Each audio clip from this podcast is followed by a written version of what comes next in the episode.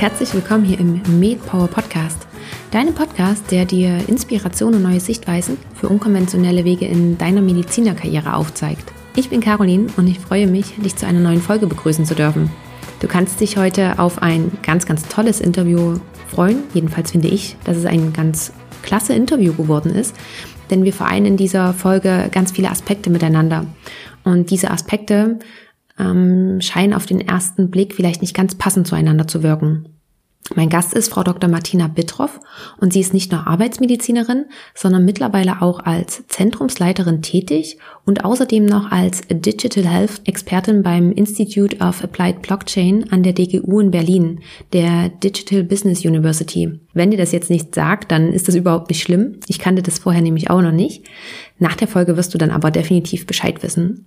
Falls du jetzt auch sagst, ja, Arbeitsmedizin, das ist auch nicht so richtig für mich, das fand ich schon immer langweilig und trocken, dann kann ich dir jetzt auch nur sagen, das ging mir genauso.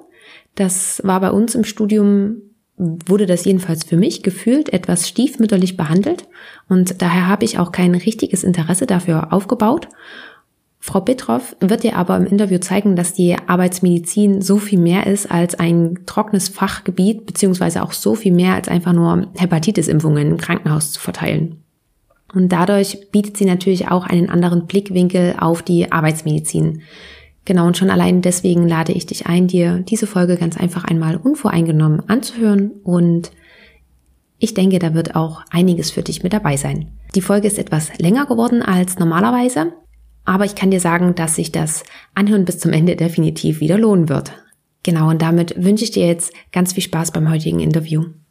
Dann begrüße ich ganz, ganz herzlich heute im MedPower Podcast Dr. Martina Bittroff. Ich freue mich sehr, dass Sie da sind und bin super gespannt auf unser Interview. Aber jetzt erstmal nochmal ein herzliches Willkommen. Ja, herzlichen Dank. Ich freue mich auch. Ähm, Frau Dr. Petrov, ich bin sehr gespannt. Bei Ihnen gibt es ja wirklich so einiges. Die Arbeitsmedizin und dann Blockchain, die Telemedizin, um jetzt nur mal so ein paar Sachen anzusprechen. Mhm. Können Sie uns einmal so einen ganz groben Einblick geben in Ihren Werdegang? Wo sind Sie gestartet und wo sind Sie jetzt? Genau, also ich habe 1989 ganz klassisch ähm, Humanmedizin studiert in der Medizinischen Hochschule Hannover, durfte noch mein AIP machen, das war damals noch üblich. Ähm, und habe dann eigentlich äh, für mich sehr schnell klargestellt nach der ALP-Zeit, ich will nicht äh, mein Leben lang in der Klinik arbeiten. Und da habe ich dann erstmal äh, mich nach alternativen Fächern sozusagen in der Medizin umgeschaut. Und im ersten Schritt bin ich auf Labormedizin gekommen. Das war mir sehr naheliegend, weil ich meiner Doktorarbeit viel mikroskopiert habe, äh, Arbeiten im Labor gemacht habe ähm, das war eine sehr spannende Zeit, weil das war eigentlich so für mich zu lernen, nur weil es schwarz auf weiß steht, darf man dem nicht Ganzen nicht wirklich trauen. Und wenn man dann sozusagen mal selbst verantwortlich ist für die Befunderstellung im Labor, findet man eigentlich raus, wie, wie fehlerbehaftet das wirklich sein kann. Als Kliniker denkt man, prima, ich habe einen Befund, alles super. Ähm, als Labormediziner sagt man, ups, da könnte doch noch einiges falsch dran sein. Das war zum Beispiel ein sehr großer Perspektivwechsel aus der Klinik direkt ins Labor. Ähm, und dann war es auch schon so weit, dass meine Kinder auf die Welt gekommen sind. Ich habe zwei Söhne, die, also mit 18 und 16 Jahren mittlerweile. Ja, und dann habe ich erstmal eine Kinderpause eingelegt. In der Kinderpause habe ich nur so, also was heißt nur, ähm, so kleinere Jobs gemacht, Unterricht in der Krankenpflegeschule, einfach was man sozusagen mit kleinen Kindern nebenbei so ein bisschen machen kann, ein bisschen aushelfen äh, in, in so manchen Praxen stundenweise. Und ich habe für mich die Homöopathie entdeckt, weil Kinder halt immer mal äh, krank sind und nur Antibiose, das war einfach mir zu wenig. Und ähm, ich habe mich da auf den durch gute Freunde raten lassen, mich mal äh, umzutun und habe den Weg einfach für mich entdeckt, habe da auch die homöopathische Zusatzbezeichnung erworben und das benutze ich heute als unsere Familienmedizin, einfach als sozusagen ersten Level des Krankheitssupportes. Wenn das nicht reicht, dann kann man immer noch auf schulmedizinische Mittel zurückgreifen. Ja, und so habe ich dann bis zu einem gewissen Level meine, meine Kinder begleitet, als Mama mit nicht so viel Arbeitsanteil. Und als sie dann so groß waren, dass sie doch länger in der Schule waren, sprich Gymnasium, Realschule unterwegs waren, habe ich mir wieder einen Job gesucht und ich hatte schon während der, ähm, meiner internistischen Zeit mich mal immer für Arbeitsmedizin interessiert, weil es halt ein sehr präventives Fach ist. Und diesen Gedanken habe ich wieder aufgegriffen und bin dann ähm, nach meiner Zeit mit den Kindern sozusagen, wo ich dann vermehrt zu Hause bin, wieder voll in den Beruf eingestiegen und das in der Arbeitsmedizin. Ähm, das ist halt eine, aus meiner Warte eine, eine tolle Arbeit. Äh, ich mache das auch heutzutage immer noch gerne, auch wenn ich mittlerweile 50 Leute manage. Also ich untersuche die Leute nur noch selten in der Arbeitsmedizin, nur noch wenn es brennt. Aber ja, weil man kann wirklich Primär- und Sekundärprävention betreiben, indem man ähm, die Arbeitsverhältnisse prüft. Sagt, wie funktioniert denn dieser Arbeitsplatz? Was gibt es da für Gefährdungen? Wie, warum könnte jemand ähm, mit bestimmten Vorerkrankungen nicht der Richtige für diesen Arbeitsplatz sein? Mit sowas beschäftigt man sich ähm, in der Arbeitsmedizin sehr intensiv. Man berät sowohl die Mitarbeiter äh, eines Kunden als auch die Führungskräfte, den direkte Vorgesetzten oder den äh, Geschäftsführer. Also man hat immer unterschiedlichste Level eines Unternehmens vor sich. Und die muss man zu den allgemeinen Fragestellungen, was ein Gesetz vorgibt. Arbeitssicherheit, Arbeitsschutzgesetz ist in Deutschland vorhanden. Das muss jeder Arbeitgeber sozusagen erfüllen. Das ist unser Beratungsauftrag und wir beraten halt die Mitarbeiter eines Unternehmens. Ne? Und natürlich versuchen wir die ja, wie jeder Kliniker kennt, wir können vielen Menschen was raten, ob sie es dann machen, steht auf einem ganz anderen Blatt. Auch das passiert uns natürlich. Aber wir können schon sehr präventiv eingreifen und sagen, okay, Arbeitsplatz muss umgestaltet werden, so passt das für alle nicht. Oder als Sekundärprävention, der hat eine Grunderkrankung, wie müsste sich der Arbeitsplatz verändern? Was könnte man verändern, damit der Mensch wieder einigermaßen gesund weiterarbeiten kann? Und deshalb sage ich, vergleiche ich Arbeitsmedizin immer mit der Sendung mit der Maus. Man darf bezahlt lernen, warum es irgendwo Puff, Zisch, Peng macht. Und dann kann man sich über die Gefährdungslage für Mensch und die Umgebung eigentlich Gedanken machen. Das ist was total Spannendes und was sehr abwechslungsreiches, muss ich wieder, immer wieder sagen. Und diese Entscheidung habe ich nie bereut, weil es einfach immer sehr, sehr spannend war. Und aber man muss es auch mögen, sage ich auch allen Bewerbern bei mir. Man ist kein Therapeut mehr. Man sagt jetzt nicht noch bitte äh, Blutdruckmittel erhöhen oder Diabetes ähm, äh, machen Sie mehr, zehn Einheiten mehr von irgendwas. Das, das ist rum. Also da ist Arbeitsmedizin ganz anders. Wir sehen sozusagen den Effekt einer guten oder suffizienten Therapie und betrachten, ob der Mensch in der Vorsorge so gesund arbeiten kann oder bei Eignungsuntersuchungen, was auch noch in der Arbeitsmedizin eine klassische Fragestellung ist. Wenn Sie an Lokführer denken zum Beispiel, ähm, der Lokführer muss seine Tätigkeit ja geeignet sein. Wir stellen in meinem Unternehmen sozusagen fest, ob der Lokführer das aus gesundheitlichen Aspekt oder auch psychologischen Aspekt, und da kommt sozusagen die Schnittstelle zu anderen Professionen hin, ähm, das überhaupt tun kann. Und da ist dann die Blickrichtung plötzlich ganz anders. Wir betrachten, ob der Mensch äh, irgendwen, so wie er im Moment ist, das Leben von anderen riskiert, weil er so tickt, wie er tickt oder nicht äh, Herr seines, seines Gesundheitszustandes ist. Und wir betrachten, ob er Sachgüter, ne, also höherwertige Sachgüter ähm, gefährdet. Und das ist dann beim Lokführer relativ klar ersichtlich. Ne? Wenn es dem nicht gut geht und der irgendwie kollabiert aufgrund von, was weiß ich, gleichen Diabetes, gibt es halt ein großes Problem. Das ist sozusagen mal im kurzen Galopp, was Arbeitsmedizin ausmacht. Und es ist einfach sehr, also so wie ich, ich arbeite im arbeitsmedizinischen überbetrieblichen Dienst. Ähm, wir haben Kunden, die wir betreuen. Ähm, man kann Kunden über Jahre betreuen, sodass man auch gut ähm, sozusagen sieht, wie sich das Unternehmen entwickelt, wie sich auch Mitarbeitern in dem äh, Unternehmen in ihrem Gesundheitszustand entwickeln können. Ähm, es gibt immer Sorgenkinder, um die man sich mehr kümmern muss. Das, man sieht auch, wenn eine Wiedereingliederung gut läuft, denkt man so, oh, das hat sich doch richtig gelohnt, da Zeit und Energie reinzustecken. Und was das für mich der wichtigste positive Punkt noch ist, wir dürfen bezahlt mit den Menschen reden. Das kann uns keiner hindern. Wenn wir der Meinung sind, wir müssen den jetzt eine Stunde beraten, dann zahlt der Arbeitgeber diese Stunde Beratung. Ohne Diskussion darum. Also wir sind ein extrem sprechendes Fach und das ist sogar erlaubt und gewünscht toll. Mhm. Im, im Gegensatz da war ich total happy mit. Ja, im Gegensatz zu dem, was, was bei den Hausärzten meistens gekürzt ja. wird oder bei allen ambulant Tätigen. Ne? Ja, das ist halt der große Unterschied. Wir arbeiten ja im keinem Kassensystem. Ähm, es gibt, der Arbeitgeber muss uns bezahlen. Er hat einen Vertrag mit uns. Ähm, er muss laut Arbeitssicherheit und Schutzgesetz sozusagen bestimmte Sachen gewährleisten. Und das ist die Betreuung durch einen Arbeitsmediziner. Mhm. Ja, und insofern, wenn wir entscheiden, der Mensch braucht jetzt eine Stunde lang Beratung und es ist nicht wirklich wichtig, ob das jetzt sozusagen soziale Probleme sind, weil die Mutter zu pflegen ist. Wir dürfen zu allen Lebenslagen Themen beraten. Und ich meine, welcher Hausarzt kann das von sich sagen, mal eine Stunde mit einem zu sprechen, ohne dass er weiß, dass sich stapelt. Ähm, auch bei uns stapelt sich dann in der Sprechstunde, weil wir natürlich auch austerminiert sind, aber man kann das einfach vorplanen. Ne? Wenn man sagt, okay, jetzt hat er einer Not, naja, dann plant man halt beim nächsten Mal diesen Gesprächstermin ein. Und das finde ich sehr schätzenswert. Also wir sind eigentlich neben den Psychologen, Psychiatern wirklich eine sehr, sehr, sehr sprechende äh, Sparte. Und das denke ich ist eine schöne, also da, da werbe ich halt immer für, für alle äh, Bewerber oder auch auf Veranstaltungen.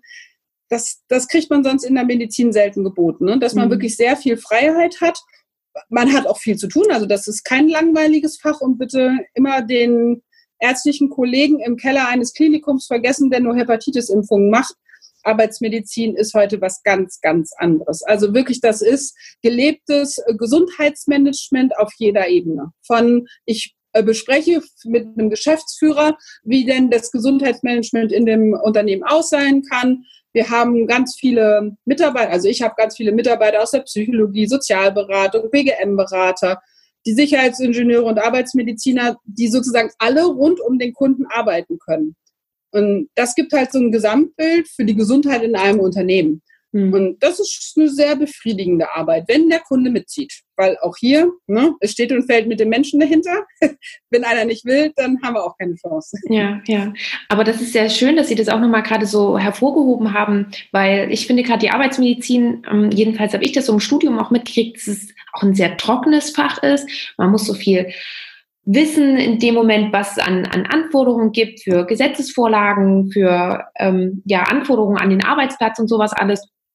Und dass Sie das jetzt eben auch nochmal so betont haben, dass auch die psychologische Komponente auch da nochmal so, so eine große Rolle mitspielt. Mhm. Ähm, das finde ich nochmal echt sehr, sehr also, schön und gut, dass, dass Sie dafür nochmal die Lanze gerade gebrochen haben. Genau. Und äh, Arbeitsmedizin ist definitiv eins nicht trocken. Sie ist immer menschenbezogen, es gibt immer einen Anlass. Ich sage immer meinen Kollegen, die sich hier bewerben, es verstirbt uns keiner innerhalb der nächsten Millisekunde. Man hat in der Arbeitsmedizin ja klar, große Firmen, da ist schon mal ein Unfall geschehen, ne? also das, das schon. Aber normalerweise hat man Zeit, wenn man es nicht auswendig weiß, kann man den Kunden sagen, hier, ähm, ich recherchiere das, ich, Sie kriegen Ihre Antwort in einer Woche. Das ist auch gar kein Problem. Also man kann sich immer aufgrund von Anlässen ähm, mit den Themen beschäftigen und die sind, wenn man sie sozusagen nicht nach Buch lernen muss, sondern jetzt sieht, ha, da ist ein Arbeitsplatz mit Flusssäure, upsa, das ist eines der gefährlichsten Gefahrstoffe überhaupt. Ne? Was muss ich denn jetzt für Schutzmaßnahmen ergreifen? Was müssen für Rettungskonzepte her? Was muss für Schutzausrüstung her? Dann ist das überhaupt nicht mehr trocken. Und das, wir dürfen bezahlt lernen, was diesen Arbeitsplatz ausmacht. Das ist total cool. Ja. Also nichts automatisch, ich muss alles äh, schon im Kopf haben, wie im Klinikum, sonst verstirbt man einer. Nee, alles erarbeiten, learning by doing. Das ist total super. Mhm. Und sehr schön, dass Sie das nochmal, wie gesagt, so betont haben. Und wir sind jetzt auch gerade schon voll im Thema drin. Ich würde gerne noch mal ein bisschen zurückgehen. Sie mhm. haben ja gesagt, ähm, nach dem AIP hatten Sie kurz überlegt, in die Labormedizin zu gehen und dann ja. kamen auch schon Ihre Kinder. Ähm, das heißt aber, beziehungsweise hatten Sie sich ja dann auch erst für den Facharzt so ein bisschen später entschieden. Das klang für mich, dass Sie sich auch Zeit genommen haben, dass es nicht so dringend und schnell, weil ganz viele sagen, ja, ich mache jetzt den Facharzt ganz, ganz schnell, versuche das in der Regelzeit ähm, hinter mich zu bringen. Das war bei Ihnen anscheinend nicht der Fall. Genau, weil ich für mich irgendwann entschlossen habe, naja, in der Inneren den Internisten zu machen, in der Klinik, so wie die Klinik getickt hat, in der ich damals war, das war einfach, weil ich gesagt, das ist nichts für mich. So will ich nicht sechs, sieben Jahre arbeiten. Ähm, es war sehr hierarchisch, wie Kliniken mal sein können. Ne? Ähm, und deshalb habe ich mir eine Alternative gesucht. Im ersten Schritt war das Labormedizin, weil es einfach vom Interessenlage für mich sehr nahe lag. Und dann haben sozusagen die Kinder automatisch den Break gesetzt. Und ähm, nachdem meine Kinder so weit waren, habe ich gesagt, okay, wo steige ich denn jetzt wieder ein? Was ist denn für ein Fachgebiet für mich, was ich als Mama, die ja doch noch ihre Kinder auch organisieren muss und auch da sein will, gleichzeitig machen kann? Und ähm, ja, so wie ich Arbeitsmedizin sozusagen im, als überbetrieblicher äh, Dienst betreibe, also ähm, ich kann meinen Terminkalender frei schneidern. Ob ich na, äh, nachmittags einen Termin mit den Kids habe um drei oder so bei irgendeinem Kinderarzt oder was auch immer, ich, ich kann das vorplanen und ich kann alles drumherum planen. Und das ist einfach das Schöne an der Arbeitsmedizin, was ich einfach nur jedem ans Herz legen kann wenn er sagt, ich muss nicht unbedingt der Therapeut sein, ich muss nicht unbedingt ähm, den Blutdruck einstellen, den Diabetes einstellen oder, oder, oder, sondern ich will einfach, dass Menschen gesund an ihrem Arbeitsplatz arbeiten, dann ist das eine gut machbare äh, organisatorische Sache. Und eigentlich sind wir, wir haben viel Arbeit, also nicht unterschätzen, das ist kein wir drehen Däumchen-Ding. Auch Untersuchungstage sind voll gepropft, aber eigentlich sind wir ein 9-to-5-Job. Ne? Also mit Familie einen Halbtagsjob zu bekommen. Ich habe ganz viele Kolleginnen, muss gerade mal überlegen, Minimum vier oder fünf, die für mich arbeiten, die nur Teilzeit arbeiten, weil sie halt kleine Kinder haben oder weil sie aus anderen Gründen sagen, ähm, mir reicht eine Teilzeit. Auch unsere Assistentinnen arbeiten einige nur Teilzeit. Ne? Also es gibt einfach, ähm, die Arbeit kann man so schön stückeln, dass man sagen kann, okay, der arbeitet nur einer, zwei Tage die Woche, auch kein Problem. Dann kriegt er halt dafür die Kunden zugeteilt und fertig. Also ein Fach aus, ähm, ich habe immer schon den Zugang zu einer Ärztekammer. Also ich arbeite halt in Baden-Württemberg. In Mannheim ist mein, mein Zentrum. Ähm, ich würde immer gern mal das Fach Arbeitsmedizin in den Wiedereinsteigerkursen gerne vorstellen, weil das ist einfach ein klassisches Thema, wo man sagen kann, jeder der Kolleginnen und Kollegen, die da wieder einsteigen wollen im Beruf, das ist eine super tolle Lösung. Ähm, man hat mit den Menschen ganz viel zu tun, man muss sich um die Menschen kümmern, dass es ihnen gut im Betrieb geht, ähm, aber das ist sehr ehrenwert und macht einfach wahnsinnig viel Spaß, obwohl es gut zeitlich zu arrangieren ist. Mm, das heißt, Sie hatten damals überlegt, aufgrund der hierarchischen Strukturen, auch aus der bedingt durch die. Arbeitszeiten haben Sie überlegt, gab es noch irgendeinen Grund, warum Sie überlegt haben, aus der Klinik rauszugehen? Ähm, eindeutig die hierarchischen Strukturen. Also mhm. das war was, was in meinem also sozusagen internistischen Erleben, die zweieinhalb Jahre, ähm, das hat mir einfach gereicht. Und ich konnte mir nicht vorstellen, da sechs Jahre drin weiterzuarbeiten, auch, okay. auch wenn es ein Klinikswechsel oder in die Niederlassung oder so gehen sollte. Ich habe mir überlegt, da muss noch mehr gehen. Und deshalb habe ich mir ein Fach gesucht, was mir erstmal nahe lag durch die Doktorarbeit. Und dann nach den Kindern waren die Würfel einfach ganz neu gemischt, weil ich konnte ja mit Kindern nicht zurück in den Schichtbetrieb. Ne? Das, das funktioniert einfach nicht. Ähm, und deshalb habe ich einen Job gesucht, medizinisch, ähm, wo, wo ich einfach die Zeiteinteilung, ähm, Herr der Zeiteinteilung bin und nicht immer bis nachts um zehn irgendwo stehe weil auch eine allgemeine medizinische Praxis hat Abenddienste, die haben Abendsprechstunden. Ne? Kriegt man mit Kindern ohne Oma und Opa um die Ecke, ne? weil ja, gab keinen Plan B. Also entweder kann es ich mit meinem Mann machen oder es geht gar nicht. So. Und insofern, das war einfach eine super Alternative, mit denen hatte ich schon immer mal geliebäugelt. Ähm, hatte da auch schon einen der Kurse besucht. Es gibt ja drei Blockkurse, die man für die Arbeitsmedizin machen muss. Und somit wusste ich, worauf ich mich einlasse. Und dann habe ich mir einfach einen Job gesucht und Arbeitsmediziner kann man sagen, wer sich da einen Job sucht, wird mit Kusshand genommen, wenn er engagiert ist. Also wir haben eigentlich viel zu wenig Arbeitsmediziner, deshalb noch eine Lanze gebrochen. Und jetzt so im, im, Nachhinein, haben Sie das irgendwie mal bereut, nicht in der Klinik geblieben zu sein oder ist gar das nicht. jetzt gar nicht? Die Antwort ist eindeutig gar nicht. Okay. Ne? Weil ähm, in der Arbeitsmedizin kann ich sagen, äh, ich fühle das immer noch als sehr äh, wertschätzend, weil man kriegt also nicht nur wie im Klinikum, klar, die manche, manche Patienten haben einen sehr geschätzt, dass man sich sehr engagiert hat. Ähm, hier kriegt man das nochmal auch von verschiedenen Ebenen, nicht nur dem Klienten. Es können die, der Geschäftsführer kann sagen, läuft gut, läuft nicht gut, ähm, der Betriebsrat, die Führungskraft. Also es gibt, wenn es gut läuft, viele schöne Rückmeldungen ne? und das aus den verschiedensten Richtungen. Und deshalb ist es einfach super bunt. Ne? Das ist ein ganz buntes Geschehen ähm, nicht, jeden, nicht jeden Kunden, nicht jeden Arbeitgeber wird man revolutionieren, dass er das ordentlich macht, was da eigentlich vorgegeben ist, aber das ist immer so. Und nicht jeder Patient, bei uns heißen die Klienten, die Menschen, die bei einem Arbeitgeber arbeiten, ähm, weil Probanden war zu probatorisch. Verstehe ich. aber, nee, bei uns heißen sie Klienten, die Mitarbeiter des Kunden. Und ja, das ist einfach ähm, immer schön, also wirklich abwechslungsreich und ähm, mittelhierarchisch, weil natürlich sind wir auch eine Firma, ähm, aber das ist so buntig und man lernt eigentlich mit jedem Tag was Neues. Man muss sich einfach nur darauf einlassen, jeden Tag was Neues zu lernen. Dann ist man richtig in der Arbeitsmedizin. Und bevor wir da aber jetzt weiter drauf eingehen, noch ganz kurz nochmal zurück zur Homöopathie. Mm, das habe ich halt so rausgehört, dass es sozusagen nur nur in Anführungsstrichen für Sie war und für die Kinder. Das heißt, Sie haben die Weiterbildung mitgemacht, aber die Intention dahinter, das auch nochmal anzubieten an Patienten, oder war die auch da? Doch, die war auch da.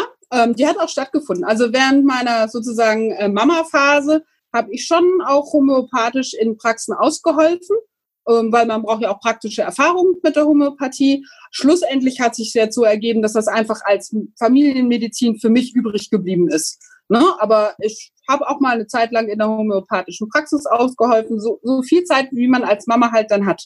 Mhm. So, und deshalb war das für mich sozusagen ja eine Win-Win-Situation. Ne? Ich habe für mich und äh, wie ich meine Familie Gesundheit, äh, gesund halte, sehr viel dazu gelernt und sehr andere Perspektiven eingenommen. Ähm, und ich weiß, wir Schulmediziner haben immer so einen kleinen ähm, merkwürdigen Blick auf die Homöopathie, ne? ist wie Bodensee. Und, aber es funktioniert, kann ich sagen, aus Erfahrung. Und da muss sich jeder auf seinen Weg machen. Also wer damit nichts am Hut hat, ist es auch überhaupt kein Problem. Es gibt aber so viele gute Al äh, alternative Heilweisen und es ist wurscht, ob es äh, chinesische Medizin, Akupunktur, Osteopathie, Homöopathie. Jeder muss eigentlich für sich rausfinden, was für ihn auch für alternativmedizinische Sachen für ihn passen.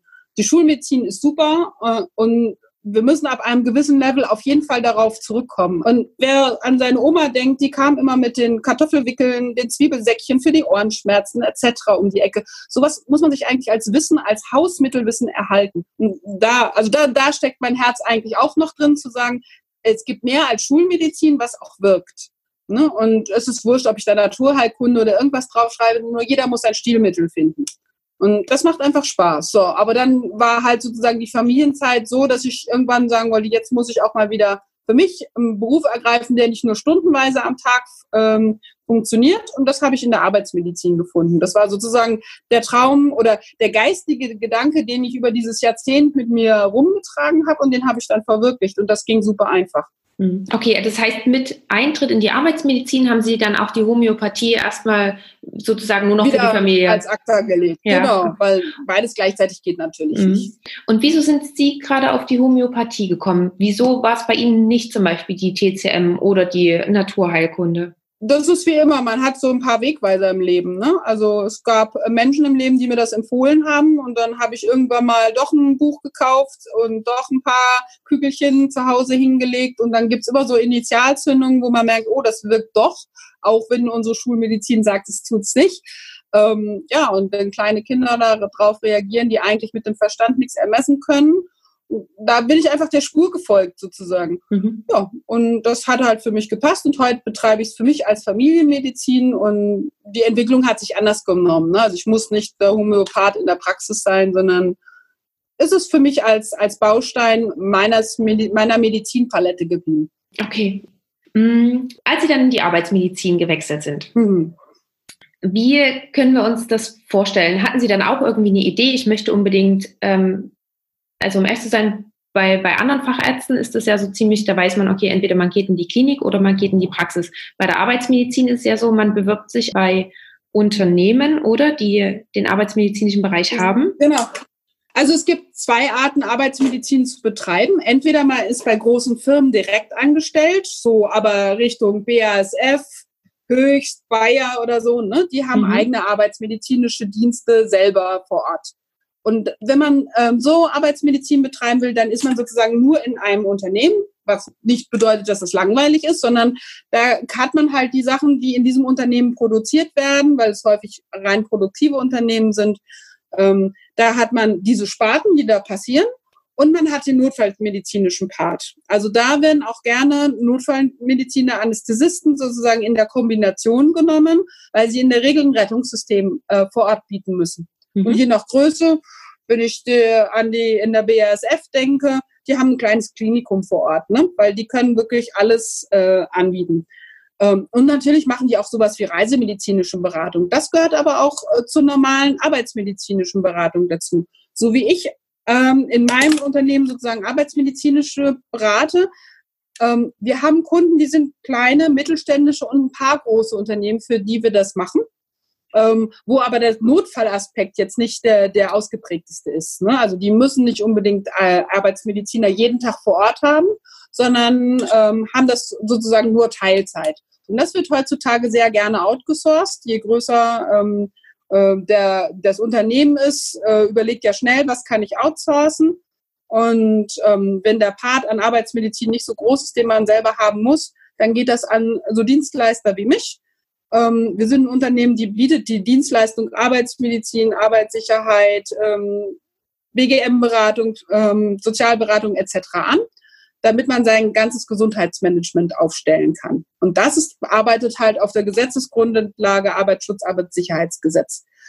Das ist aber schnell zu lernen. Also das wusste ich auch vorher nicht. Dann braucht man auch nicht mit dem Kurs starten. Ne, das ist Arbeitsmedizin ist was ganz Praktisches. Das lernt man beim Doing. Und bei den ersten Kunden lernt man vielleicht, wie stelle ich einen Büroarbeitsplatz richtig ein. Beim nächsten Kunden lerne ich, was weiß ich, wie funktioniert ein Hör- und ein Sehtest. Ne? Also da kann man einfach durch die Erfahrung lernen. Das, das macht die Sache einfach spannend und praktisch. Das ist rum mit der, ich lerne nur aus Büchern und dann sehe ich das vielleicht in drei Jahren wieder oder so. Nix da. Alles, was ich tue, hat einen praktischen Bezug, weil ich es mir an, weil diese Fragestellung aufgekommen ist.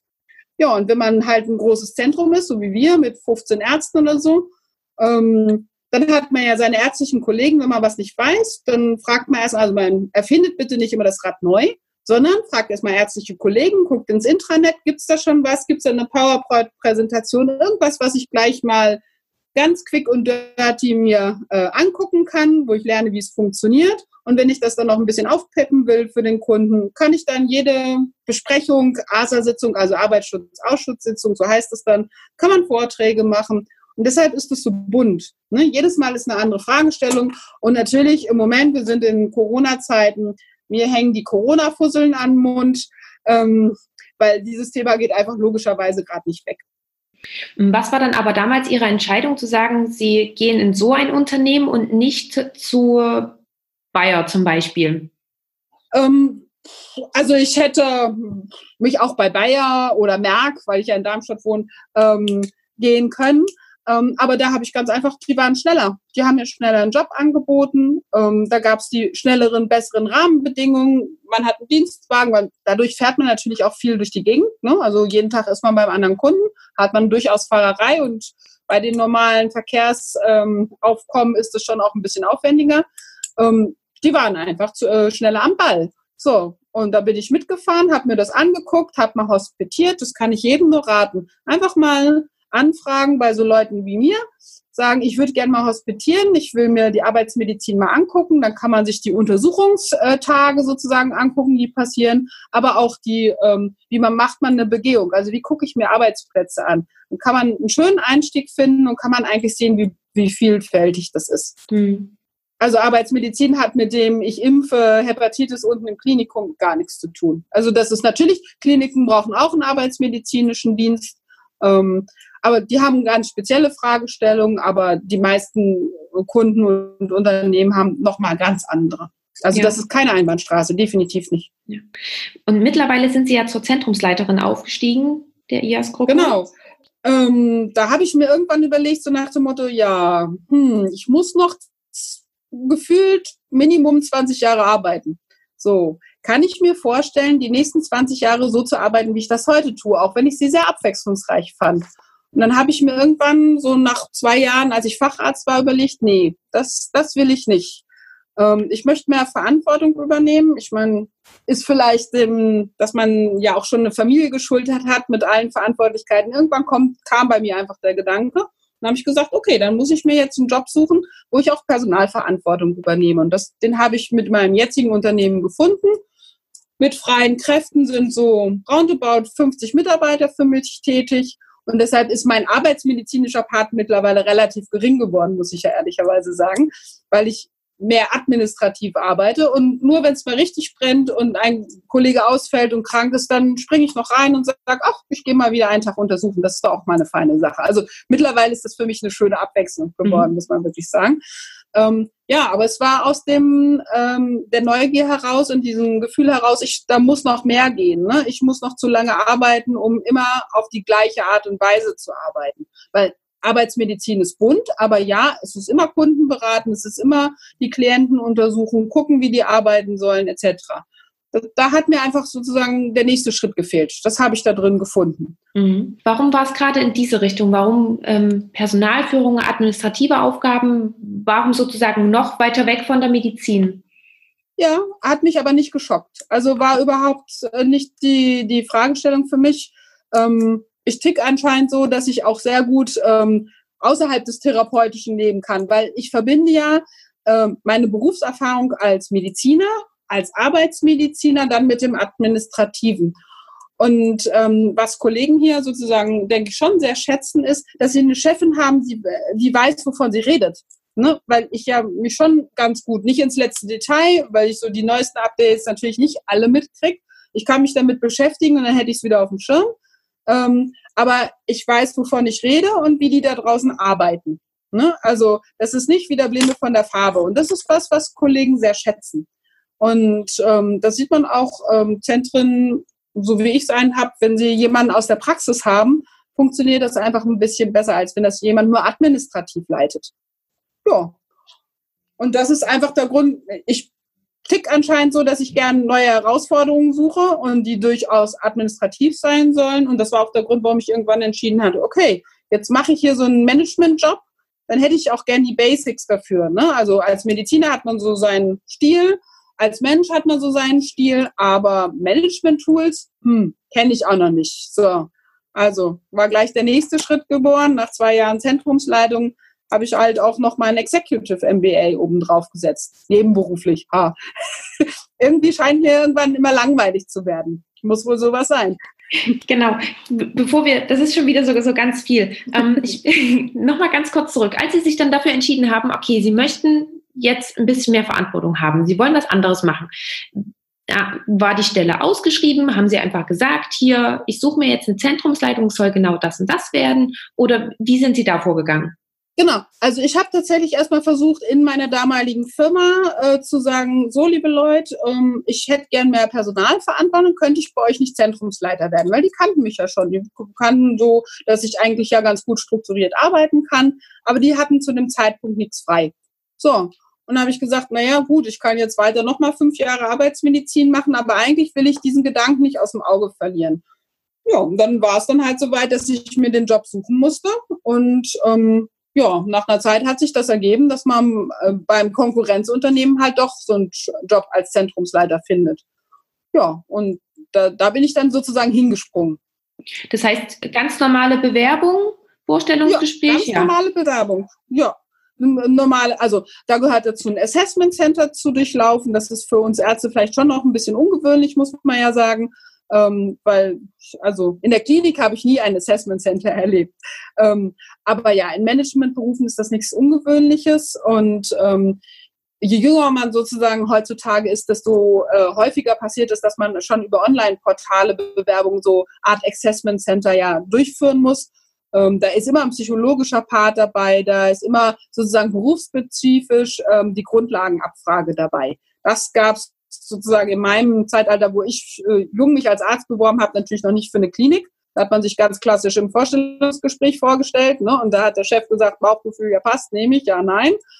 Ähm, ja, aber für den Zentrumsleiter muss man dann wirklich ein Assessment Center durchlaufen. Das habe ich bestanden, anscheinend so gut, dass sie mich genommen haben. Und ähm, weil Sie auch gesagt haben, Sie haben diesen MBA erst später angefangen. Mhm. Das heißt, er war auch gar keine Voraussetzung für diese Stelle. Ja, also anscheinend. Ähm, anscheinend.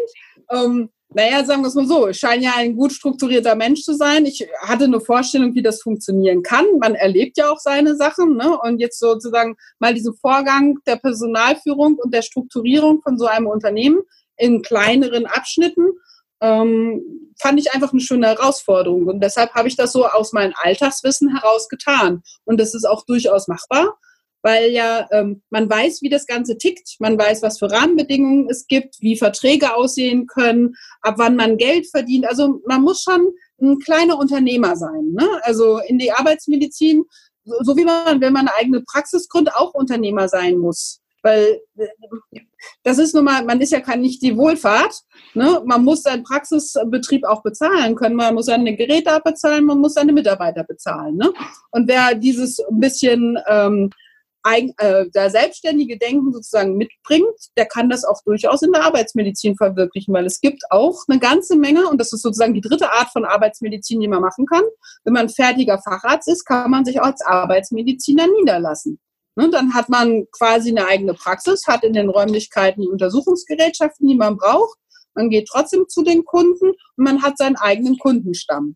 Also ne, gibt sozusagen eine dritte Art von Arbeitsmedizin. Einmal im Großunternehmen, einmal so im überbetrieblichen Unternehmen wie ich und einmal als selbst, äh, selbstständiger Arbeitsmediziner. Das ist eine Geschmacksfrage, muss man sagen. Mhm. Und warum haben Sie dann noch diesen MBA nachgeholt?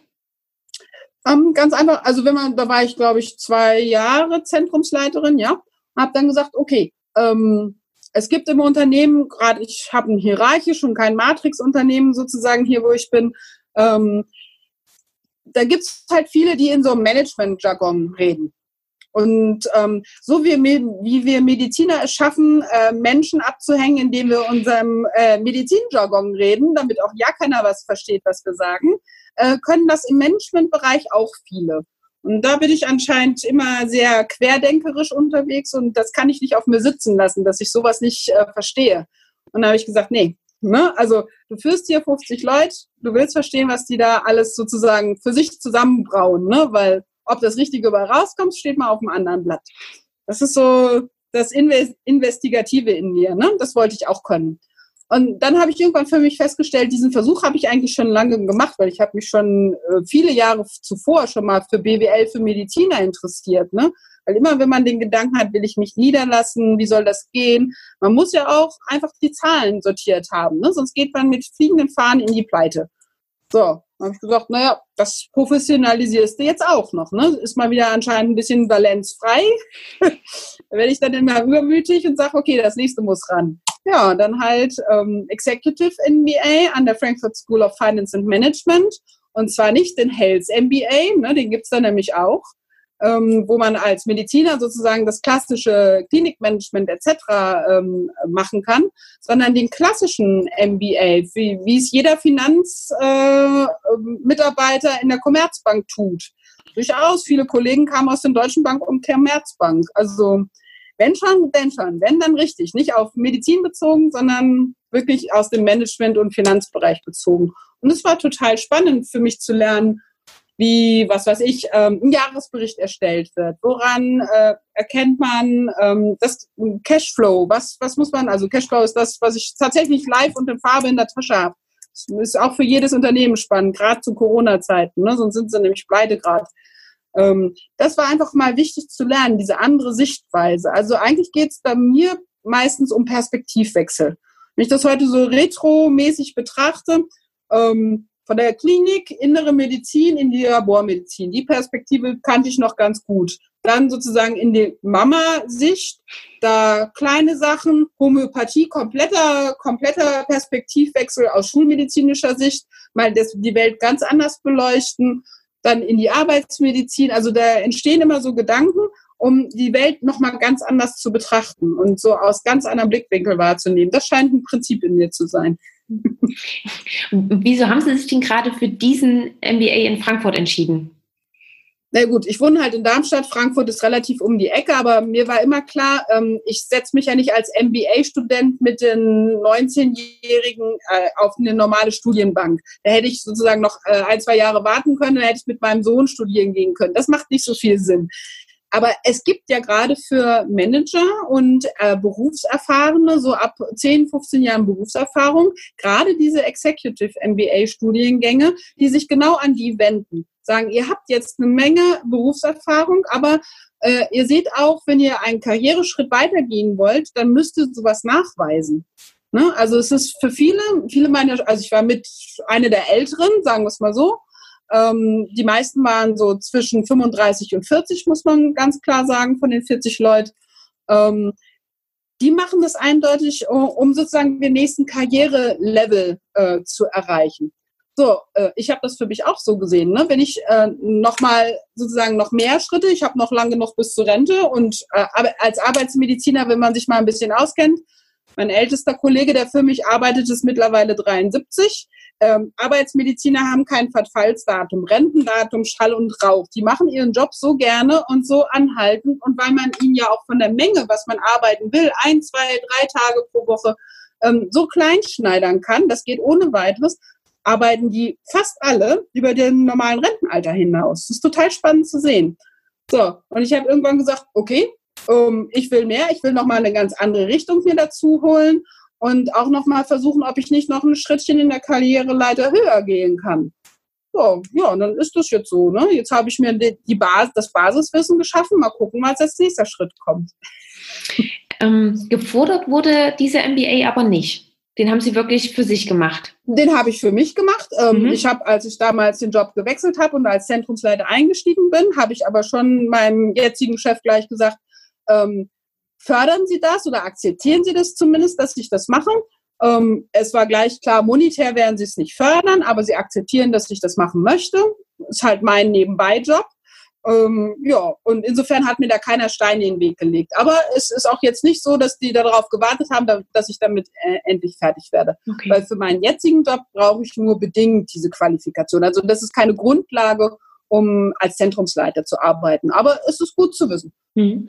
Und das war Berufsbegleitung, Berufsbegleitend, ja. hatten Sie vorhin gesagt, ähm, ja. mit einer, einer Präsenz ähm, im Monat oder wie können wir uns das vorstellen? Und wie, lang, wie lange ging der? Freitag, ab Freitagmittag so, so Blockwochenenden, ähm, freitags mittags immer bis äh, sonntags, ja, später Nachmittag. Und ähm, ja, im Prinzip ein bis zweimal pro Monat, ähm, die zwei Jahre lang. Ja, und in der sozusagen Nicht-Unterrichtszeit, da waren halt die Kurse dann vorzubereiten. Ne? Es gibt immer Pre-Assignments, Post-Assignments, also ähm, das war immer spannend für, mein, für meine Söhne zu sehen. Ne? Abends ab acht saßen wir dann allen wieder am Tisch abends. Ne? Abendbrot war weggeräumt, alle haben sich wieder hingesetzt. Die einen haben Hausaufgaben gemacht, ich habe Uni gemacht. Also das hat dann so einen so einen Schmerz für alle genommen. Man sitzt ja nicht alleine und ja. muss wieder arbeiten. Nein, alle saßen da und mussten noch was tun. Das war ganz gut. Ja, das okay. ist der innere Schweinehund immer kleiner. Perfekt integriert ins Familienleben. Ja, so ist das. Und weil Sie das vorhin auch gesagt haben, gerade dieses unternehmerische Denken, woher kommt es denn bei Ihnen? Haben Sie Vorbilder in der Familie oder sind, ist irgendwie Mama, Papa, sind die Unternehmer? Ja, tatsächlich. Nein, nie eigenständiger Unternehmer, aber mein Vater war tatsächlich ähm, Vertriebsleiter von einem äh, Energieversorger. Und ja, anscheinend habe ich dieses Gen des Management irgendwie zum Abendbrot mitgegessen oder so. Ähm, das gab es immer Diskussionen, brachte er halt die Themen aus der Arbeit abends mit und beim Abendbrotstisch, wenn dann alle zusammensaßen, hat er natürlich seine Sachen erzählt. Ne? Und deshalb war mir äh, sowas wie ein Business Case, äh, so nach dem Motto, wie rechnet sich das, äh, wie vertreibe ich meine Produkte, das war einfach ein, sozusagen schon immer da. Und irgendwann habe ich gedacht, ach, äh, weißt du, ne? Ähm, das kannst du auch. Das ist ja jetzt kein Hexenwert. Ich meine, wer Medizin studiert hat, hat sich durch eines der schwierigsten Studien überhaupt gekämpft. Ne? Warum soll man nicht auch Herr der Zahlen sein? Also ich finde das gar nicht für uns Mediziner so unwahrscheinlich, weil wir müssen ja sowieso schon gut strukturiert arbeiten. Und spätestens, wenn wir uns niederlassen, ich meine, eine Praxis lebt davon, dass wir gut strukturiert arbeiten und unser Geld eintreiben, ne? auch wenn wir es nominell erstmal für Punkte tun. Ähm, aber dieser Gedanke muss vielen Medizinern sozusagen innewohnen, sonst könnten sie gar nicht ihre Praxis ja über Wasser halten. Ne? Also der, der bei so einem KV-System nicht äh, rechnerisch gut denken kann, der wird nicht lange überleben. Und insofern, ich glaube, es ist viel mehr, viel mehr Kollegen immanent sozusagen im Bewusstsein, wie arbeite ich denn wirklich sinnvoll, dass ich auch Geld dabei verdiene, als es den meisten wirklich bewusst ist. Weil Klar, in der Klinik denke ich nicht darüber nach. Da muss ich Case Management machen. Da, da ist der Gedanke, verdiene ich damit Geld relativ fern. Aber spätestens, wenn Sie sich mit der Niederlassung beschäftigen, genau das. Sie müssen ja einen Business Case vorlegen. Sie müssen, keine Ahnung, den Vorbesitzer auszahlen. Ne? Also man muss eigentlich ja schon wissen, ob ich damit Geld verdienen kann oder nicht oder ob ich mit Schuh und Strumpf baden gehe. Und ich glaube, es sind, ist mehr, also auf uns Medizinern, und das habe ich immer gelernt, immer wenn ich jetzt mich sozusagen einen Schritt weiterentwickeln wollen, auf uns Medizinern steht nicht automatisch, wir können das auch. Ne? Wir sind nicht Herr der Zahlen. Uns Medizinern traut man immer nur, ja, die kümmern sich um Menschen, da ist so, ne? Ähm, das fand ich immer spannend, das hat mich auch gewurmt. Ich wollte zeigen, so nach dem Motto, Mediziner können definitiv hart rechnen. Mediziner und Mamas können auch noch mal hinterher Karriere machen. Ne? Ähm, ich habe ja jetzt sozusagen pausiert und das sah man auch an, an dem Studium. Die waren halt alle um die zehn Jahre jünger. So, und die zehn Jahre sind die Jahre, die ich in meine Kinder investiert habe. Ganz einfach. Das, das ist super. Ich würde es auch nicht mehr anders haben wollen. Ne? Also das ist kein, äh, für mich kein Punkt, wo ich sage, ich hätte es gern anders, sondern einfach nur, nee, ich, ich, ich nehme den Faden wieder später auf. Mhm. Und dieses später Aufnehmen hat mir eigentlich mehr Klarheit gebracht, was ich äh, im Leben da machen will und was für mich auch passt. Sonst hätte ich, glaube ich, umgekehrt würde ich sagen, hätte ich länger in der Klinik verbracht und hätte länger gesagt, so nach dem Motto, das ist alles blöd, ich will das so nicht, aber ich hätte kaum Alternativen gefunden.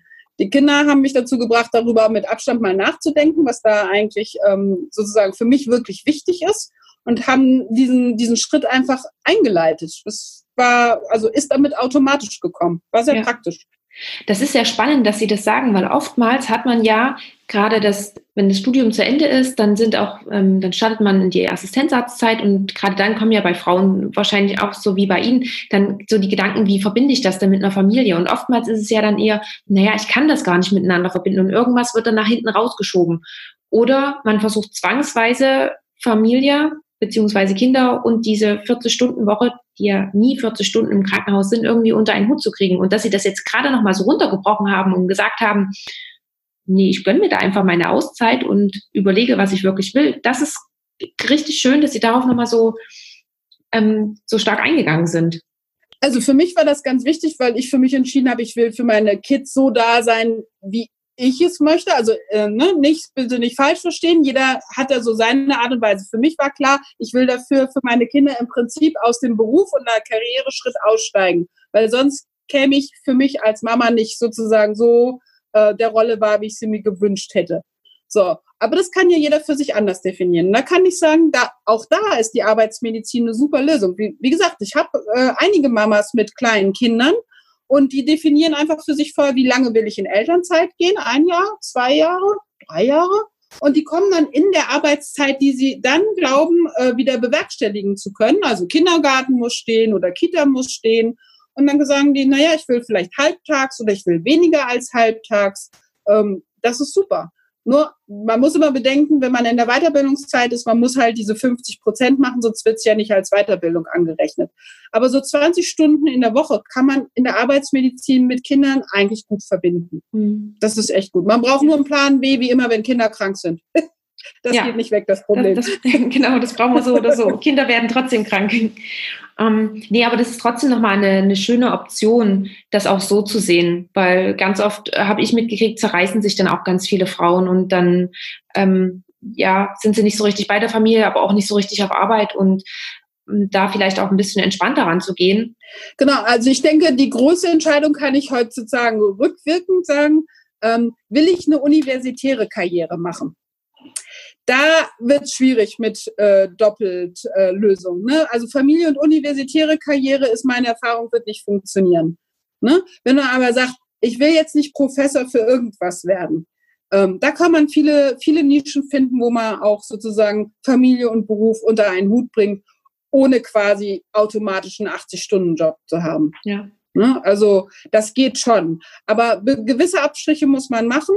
Und ähm, was ich auch sagen kann, ist, ähm, eine Karriereleiter ist dann nicht mehr vorgezeichnet, weil der Wiedereinstieg, ähm, selbst wenn er noch im gleichen Unternehmen ist, ähm, solange man es sozusagen nicht arbeitsmedizinisch ist, das kein Thema, aber in normalen Unternehmen oder normalen Kliniken, ähm, dass man gleich sozusagen nahtlos weitermachen kann, wo man war, ist ja total unwahrscheinlich, weil dann zu dem Zeitpunkt da andere stehen, die auch ihre Scheine brauchen, die auch die OP brauchen, die auch dies oder das brauchen.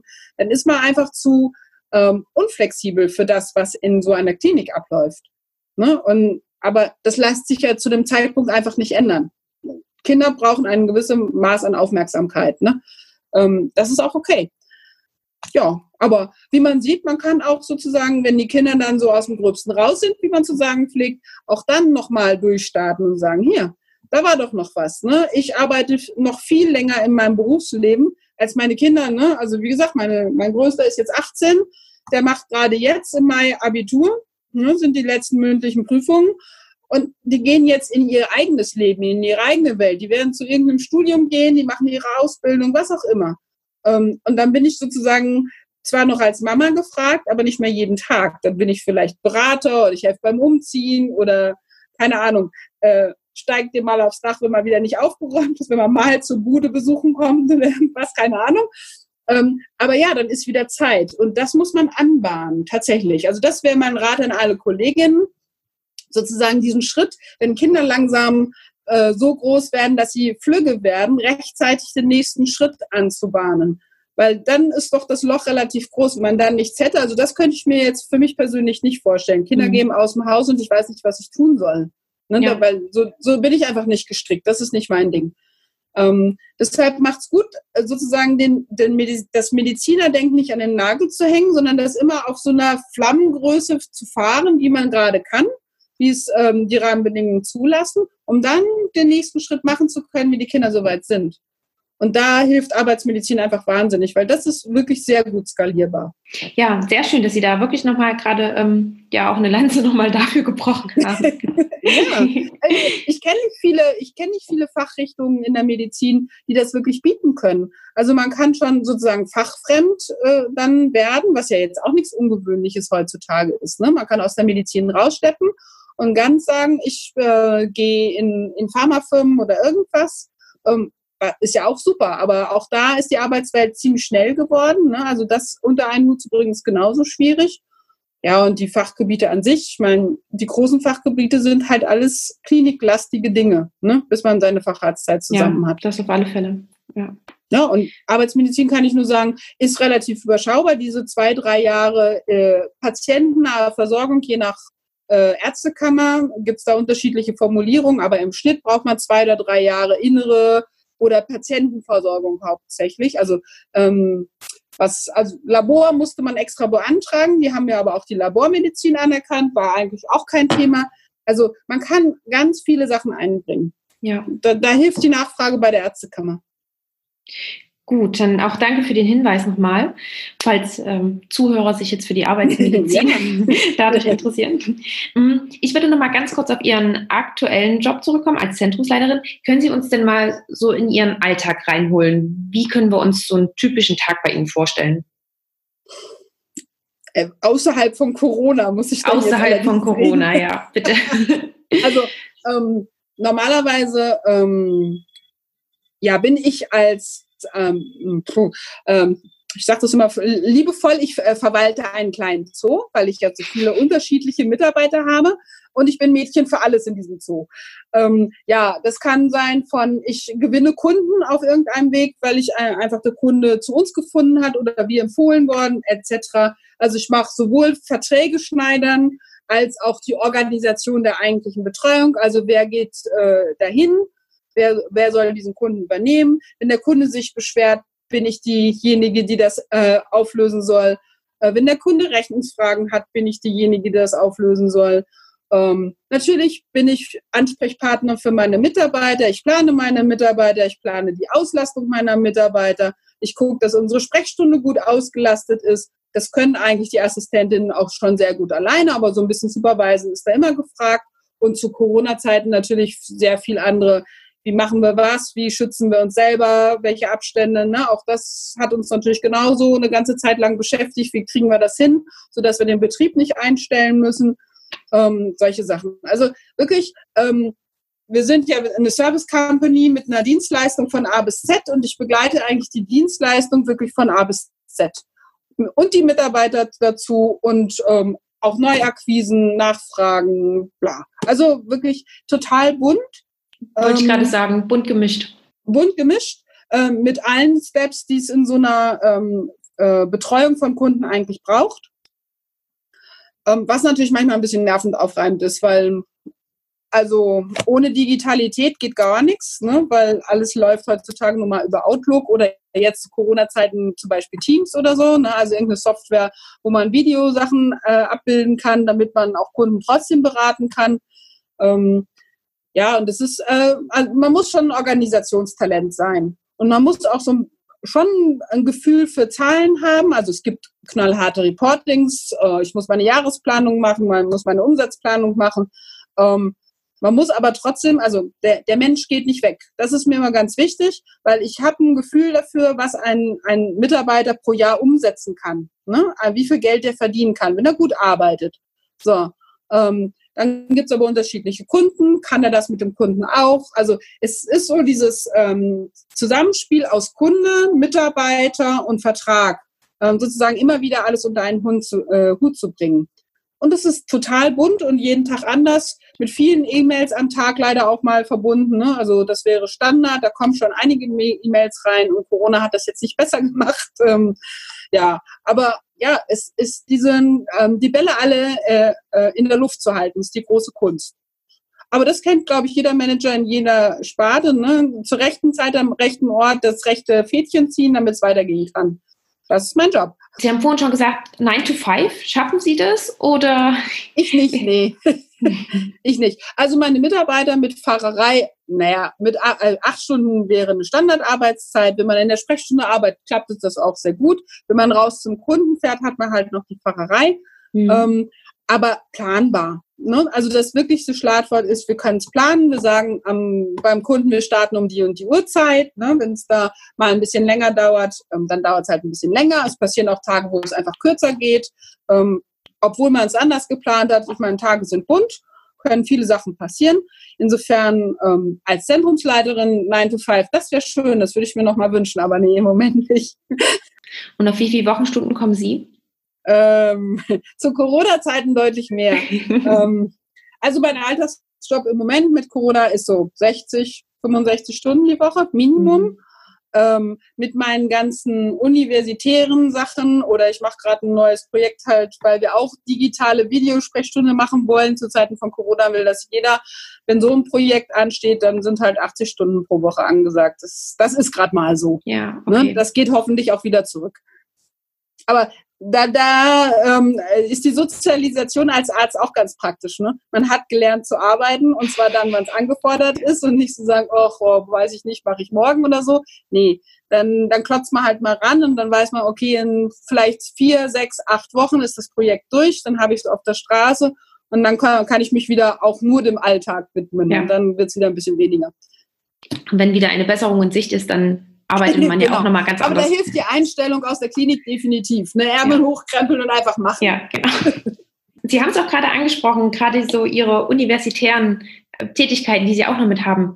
Da würde ich jetzt auch gerne noch drauf einkommen oder eingehen eher. Wie sind Sie denn zum Blockchain jetzt noch gekommen? ja, das ist eigentlich ähm, ein schönes Ereignis, Erlebnis in der Executive MBA ge gewesen. Ich musste ja eine Masterthese schreiben. So, und ja, ab einem gewissen Zeitpunkt, was schon relativ früh im Studium ist, muss man halt immer wieder die Fächer, die man so hat, abklopfen, ob das ein Thema wäre für seine Masterthesis. Ähm, weil das ja in Wochenendmodulen denkt. So, und irgendwann ähm, hatten wir den, das Wochenende Innovation. Und der Professor Sandner, der ähm, einer der, äh, also für Finanzsysteme Blockchain sehr bekannt ist in Deutschland, der ist unser Professor gewesen für Innovation. Und vor dem Wochenende dachte ich so, oh mein Gott, hat denn diese Welt nur Blockchain als Innovation? Das kann ich mir fast nicht vorstellen. Und nach dem, nach dem Wochenende dachte ich so, oh Mist, damit musst du dich jetzt beschäftigen. Das wäre in der Medizin so super cool, wenn wir das hätten. Weil was passiert da drin? Also eigentlich ist das ja nichts anderes als eine Technik, wo Daten miteinander verknüpft werden, sodass die so ineinander aufbauen, dass man die nicht fälschen kann. So, und ähm, eigentlich ist das Wichtigste, also äh, Vertrauen durch Nicht-Fälschbarkeit und äh, Vertrauen, weil der Mensch die Hoheit über seine Daten behalten kann, weil er kann sozusagen äh, Zugriffsrechte vergeben. Und das ist eigentlich, was mir am meisten gefallen hat. Äh, in der Blockchain kann man kein MRT ablegen. Dafür ist die nicht gemacht. Ne? Aber man kann Zugriffe zum Beispiel mittracen und sagen, hier, Herr Dr. So und so hat an dem Tag in, da reingeguckt. Sowas könnte man bauen. Sowas gibt's ähm, als System schon in Estland. Die machen das schon über eine Dekade mhm. äh, als Governmental System, aber auch in der Medizin. Äh, und die Blockchain dient dazu, die Zugriffe mitzuschreiben und zu sagen, damit man jederzeit nachvollziehen kann, wer hat da reingeguckt. Sodass man die Datensilos, die ja jeder erzeugt, egal ob ein Krankenhaus, ein Physiotherapeut, jeder hat so seine Akte, Die müssen natürlich vom Datenformat ähm, so sein, dass sie miteinander reden können. Da fehlt uns in Deutschland auch noch gerade ein Stück des Weges, dass wir mal auf ein einheitliches Datenformat umschwenken. Ähm, aber dann könnte man sozusagen Daten tauschen und gleichzeitig mitschreiben, sodass auch dieser Betrugsfall sozusagen weggeht. Und mein Gedankengang, weshalb ich das auch noch total schätzenswert fände, wenn das mehr ins Leben kam, ähm, die meisten Menschen haben mittlerweile ein Fitbit, äh, irgendeinen Variable, wo, wo irgendwelche Gesundheitsdaten im wahrsten Sinne des Wortes getraced werden. Aber wer hat die Daten? Google, Apple und Co. Ne? Nicht der Mensch, der sie erzeugt. Ähm, die können damit ihre Feldforschung betreiben, ohne dass wir das verhindern können, ohne dass wir was davon hätten. Und das kann eigentlich nicht sein. Ne? Also gerade in Deutschland, wo wir uns immer krumm machen, ah, ist das datenschutzkonform, aber bei solchen Sachen geben wir unsere Daten einfach raus. Ne? Und das, das ist das, was mich ärgert. Ich hätte gern was, wo sozusagen solche Daten auch zurückgespielt werden äh, und ich wieder Nutzer und Herr meiner Daten werde, weil ich will es vielleicht meinem Hausarzt vorzeigen, was da äh, mit meinem Fitbit passiert ist.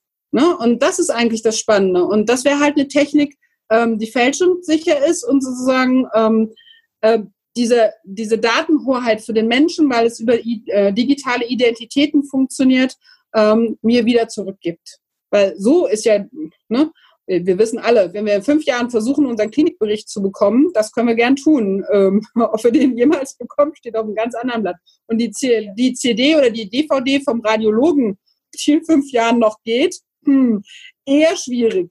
Ne? Und das kann eigentlich nicht sein. Also jetzt mal ehrlich, wir erzeugen eine Massen an medizinischen Daten und können sie in fünf Jahren nicht mehr verwenden. Das ist doch echt ein Drama. Mhm. Und da hätte ich gern sozusagen eine Technik und da gibt es viele Techniken dafür. Ne? Und nur eine Möglichkeit wäre sozusagen, damit ich ähm, wieder Herrschaft über meine Daten erhalte, eine Blockchain als Trace-Mittel sozusagen einzusetzen. Da kann die Patientenakte oder wie auch immer, können ganz anders aussehen, ganz andere Technik dahinter sein, in der Cloud liegen, was auch immer. Ne? Also das ist sozusagen Mittel zum Zweck. Und diese, diese Techniken werden sich auch noch stark verändern in den nächsten Jahren. Weil es kommt das Internet of Things. Ähm, viele haben bestimmt schon davon gehört, dass auch jedes zum Beispiel MedTech-Device, also ähm, so ein Fitbit könnte irgendwann eine eigene Identität bekommen, aber auch so große äh, Einheiten wie, wie vielleicht, keine Ahnung, ein Atemgerät oder irgendwas. Also, dass man, dass diese äh, Geräte ihre Daten, die sie sammeln, zurückmelden. Ähm, aber immer wenn sie auf mich als Person bezogen sind, dass ich die auch zu sehen bekomme. Ähm, und da gibt's ganz super Anwendungen von künstlicher Intelligenz beziehungsweise eher Machine Learning mal ganz zu schweigen. Also es gibt ein, eine Sammlung an modernen Techniken, die uns eigentlich in der Medizin doch ein Stück weiterbringen würden, wenn sie richtig eingesetzt sind. Ähm, man muss halt so ein bisschen die ähm, Technikgläubigkeit auch wieder hinten anstellen. Kritisch hinterfragen tut immer gut, aber für was ist es eigentlich gut? Ne? Und dann sieht man, dass es da viele neue Anwendungsmöglichkeiten gibt. Und das ist eigentlich sozusagen der Pfad, den ich dann gelernt habe. Ähm, ich habe meine Masterthesis über Blockchain in Healthcare geschrieben, habe so ein mhm. bisschen Überblick gegeben. Ähm, was gibt es in Europa schon an Lösungen? Also erstmal, wie funktioniert die Technik, damit es auch jeder versteht. Und das habe ich möglichst so geschrieben, dass es auch jeder Doc versteht. Ne? Also es war mir, weil es mir einfach ein Anliegen war zu sagen, hier, liebe Kollegen, lest doch mal. Ähm, ist zwar in Englisch, aber ähm, da kann man einfach mal gucken, was geht denn schon in der Welt. Ne? Und also was ich am schlimmsten finde, ist, dass Google, Apple und Co. weiter ihre Geschäftsmodelle auf unseren Daten, die sie mit unserem Verhalten gesammelt haben, weiter Geld verdienen und in Deutschland verdient da keiner mit, beziehungsweise kriegt auch noch nicht mal die Daten zurück. Und das finde ich einfach schlimm. Ähm, ja, wir werden es nicht revolutionieren. revolutionieren. Die haben einen ähm, ein Standing in der Welt, was man nicht zurückdrehen kann. Das muss man einfach ganz klar sagen. Ähm, die Googles und Apples der Welt wird man nicht äh, kippen können. Aber man kann vielleicht zumindest staatenweise mal ein bisschen anders denken. Europa kann ein eigenes System für sich entwickeln, wie es nicht nur von USA und deren Datensammlung abhängig ist. Und das fand ich einfach spannend, mal zu sehen, was gibt's für neue Techniken, die man auf die über Medizin übersetzen könnte. Deshalb habe ich mit Professor Sander äh, die Masterthesis gemacht. Fand er auch total spannend, weil es auch für ihn ja so ein total fremdes äh, Feld war. Und ich hoffe, dass jetzt im Mai noch die Veröffentlichung rauskommt. Äh, fertig geschrieben ist es schon. Mal gucken. Bin mal gespannt. Ja, und dann durch, einfach weil ich gesehen habe, das kann was für die Medizin sein, habe ich mich weiter umgetan nach der Masterthesis und bin auf äh, die Kollegen vom Institut für angewandte Blockchain in Berlin gestoßen das ist so, wir sind vier, fünf Leutchen, die gesagt haben, wir wollen mal Blockchain-Projekte nicht nur Theorie in irgendwelchen White Papers schreiben, sondern sagen, ähm, wo können wir das jetzt eigentlich einsetzen? Und das sind unterschiedlichste, also der eine sind Berater, die kommen aus dem Chemieumfeld, der nächste ist selber Entwickler aus dem IT-Bereich, kann das selber programmieren, kann so eine Wallet programmieren etc. Also so bunt gemischt. Und da sind wir halt gerade dabei, verschieden, versuchen verschiedene Projekte ins Leben zu rufen. Und ich als Mediziner sage dann immer mal so nach dem Motto, was könnte man denn als medizinisches Projekt? Aber da sieht man auch, wie konservativ Deutschland eigentlich ist, also im Gegensatz zu, zu USA oder so. Es gibt ähm, wenig sozusagen Risikokapital für solche Sachen. Das Einzige, was es jetzt ähm, sehr, doch sehr pusht, ist äh, die DIGAs, also die digitalen Anwendungen in der Medizin, der, der Herr Spanier sozusagen Vorschrift äh, gemacht hat, die wir als Ärzte verordnen dürfen. Und ich denke, da ähm, wird sich auch nochmal das Feeling in der Medizin verändern. Einfach mal ähm, zu sehen, es gibt viele schöne kleine Anwendungen, die ich für bestimmte Felder eigentlich parat haben muss, wo ich als Hausarzt, als Internist einfach den Menschen viele Sachen empfehlen kann, wenn ich weiß, wie die funktionieren. Und das wäre auch so da arbeite ich in einem anderen Projekt dran, was so eine Plattform, äh, äh, One-Stop-Plattform für solche digitalen Anwendungen ins Leben ruft und sagen, also verbindet Krankenkassen mit Start-ups, damit solche, so eine Plattform entsteht. Ähm, Krankenkasse hat schon gesagt, bezahle ich. Äh, Arzt kann sehen, was ist denn das für eine Software, was ist das für eine kleine App und der, der Patient, der das empfohlen bekommen hat, kann sich da runterladen. Also dass nicht jedes Startup wieder sozusagen die gleiche Diskussion mit den 35.000 Krankenkassen führen muss. Das finde ich auch noch sehr spannend. Das hat jetzt gerade gestartet. Mal gucken, wie sich das entwickelt. Und da bringe ich halt meinen medizinischen Menschenverstand ein. Das ist ja nochmal ein ganz anderes Feld und nochmal ein komplett weites Feld, was Sie jetzt gerade auch das ja. Ausgeführt haben, das ist ja Wahnsinn. Ähm, und wo hieß es gerade, dass Sie jetzt ungefähr, also so locker 60 Stunden Woche haben Sie eigentlich immer in Corona-Zeiten noch mehr. Wie kriegen Sie denn diese Blockchain-Projekte da noch mit unter? Organisationstalent. ist es dann wirklich ähm, am Wochenende oder so ja, wie klar. ja natürlich. Ja. Ne, irgendwann ist mal die Arbeitszeit auch rum und irgendwann mal ist auch der Tag rum. Also ich wäre jetzt schon dafür, dass wir mal die 25, 26. und 28. Stunde schneiden, aber nicht, weil ich sie in der Klinik arbeiten muss, sondern weil es einfach so viele spannende Sachen äh, sozusagen zu entdecken gibt und Projekte voranzutreiben gibt.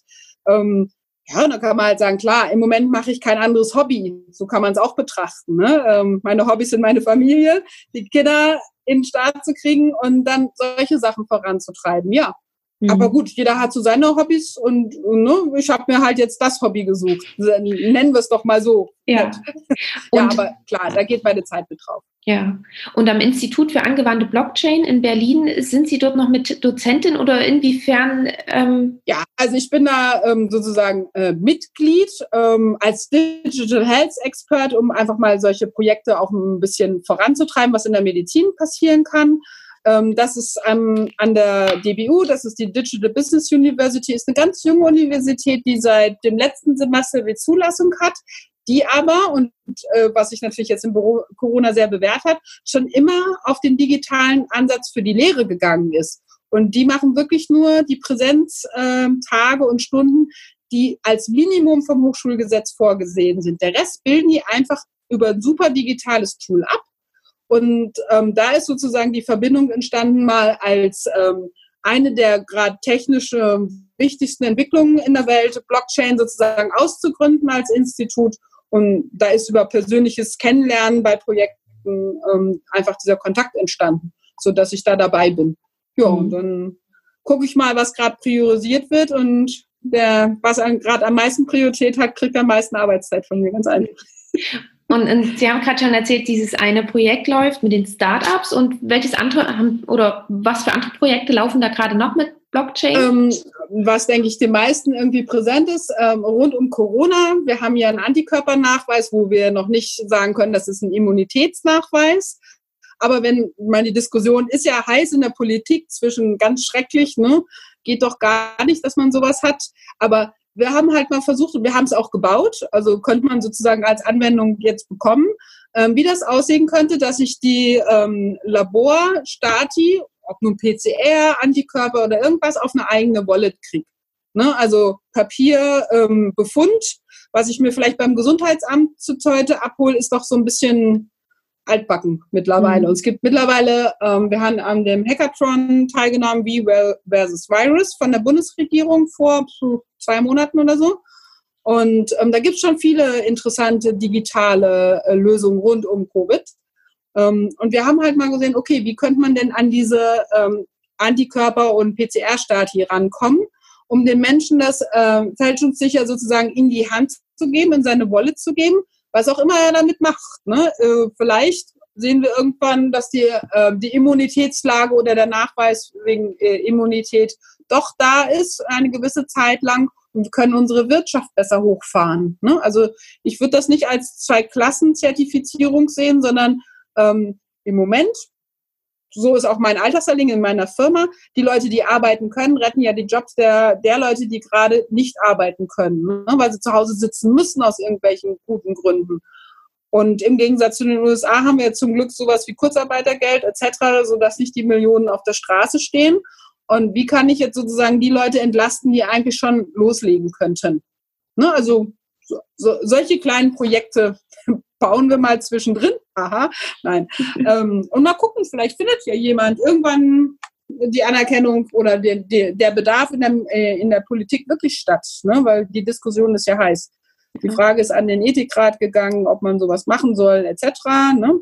Ähm, einfach mal abwarten. Also dadurch, dass uns ja äh, Covid so lange beschäftigen wird, bis nächstes Jahr locker, geht noch viel Zeit ins Land, wo wir uns immer wieder Lösungen überlegen können. Wie kann ich mir das denn vorstellen? Nehmen wir mal an, so ein Antikörpertest ist gelaufen und ich habe das Ergebnis jetzt als Blockchain in meiner Wallet drin. Wie kann ich das dann aber auch wieder vielleicht meinem Arzt oder irgendjemand anderen zur Verfügung stellen? Einfach zeigen. Äh, einfach mal zeigen. Also im ersten Schritt ist es als zeigen, weil der Arzt, der es beauftragt hat, kriegt ja sowieso das Labor. Insofern, mhm. ähm, das wäre jetzt kein Thema. Ähm, aber eigentlich Leute, die nicht in dem klassischen Arzt, Patienten oder Gesundheitsamt äh, zu testen äh, involviert sind, die wissen ja nominell über den Status nichts. Ne? Außer äh, man muss in seiner Quarantäne bleiben. Aber ansonsten weiß da nichts. Wir, wir, wissen ja voneinander nicht, ob wir das schon mal hatten. Das sieht man uns ja zum Glück auch nicht an. Ähm, das ist das Gute daran. Aber ähm, wenn man sozusagen sowas vorzeigen müsste, wie will ich das denn möglichst sicher tun? Weil immer wenn wir einen Vorteil daraus ziehen, werden Menschen auch kreativ, was zu fälschen. Ne? Ähm, das möglichst sicher zu tun und jetzt, wo die Grenzen wieder aufgehen, ist zum Beispiel dieser Druck nicht mehr allzu groß. Ne? Aber vorher wäre das zum Beispiel eine Möglichkeit gewesen, zu sagen, also ich bin schon durch, ich könnte vielleicht über die Grenze. Ergibt sich nicht politisch, aber für so, solche Fälle kann man denken.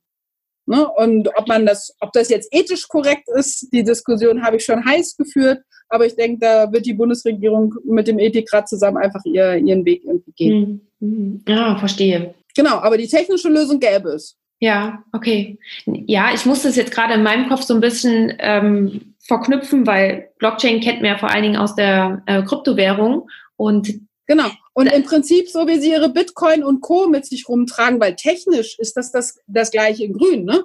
Ähm, es wird ein, ein Ergebnis in Nullen und Einsen übersetzt und eigentlich ähm, fälschungssicher. Also man kann nichts verändern an diesem Ergebnis, ohne dass die anderen äh, Rechner, die an diesem System beteiligt sind, das mitkriegen, mhm. weil plötzlich diese Checksumme auf der Blockchain nicht mehr stimmt. Ja. Ähm, und also eine klassische Anwendung, an der wir zum Beispiel auch arbeiten, sind ähm, Zeugnisse. Die ganzen Hochschulen äh, geben Zeugnisse aus. Wenn Sie an Ihr Ärztekammerzeugnis als Ärztin denken, tolles Papier, Prägedruck, ganz super, sind Sie auch super stolz drauf. Und zeigen Sie die Ihrem Arbeitgeber vor, wenn Sie sich bewerben? Sie schicken PDF.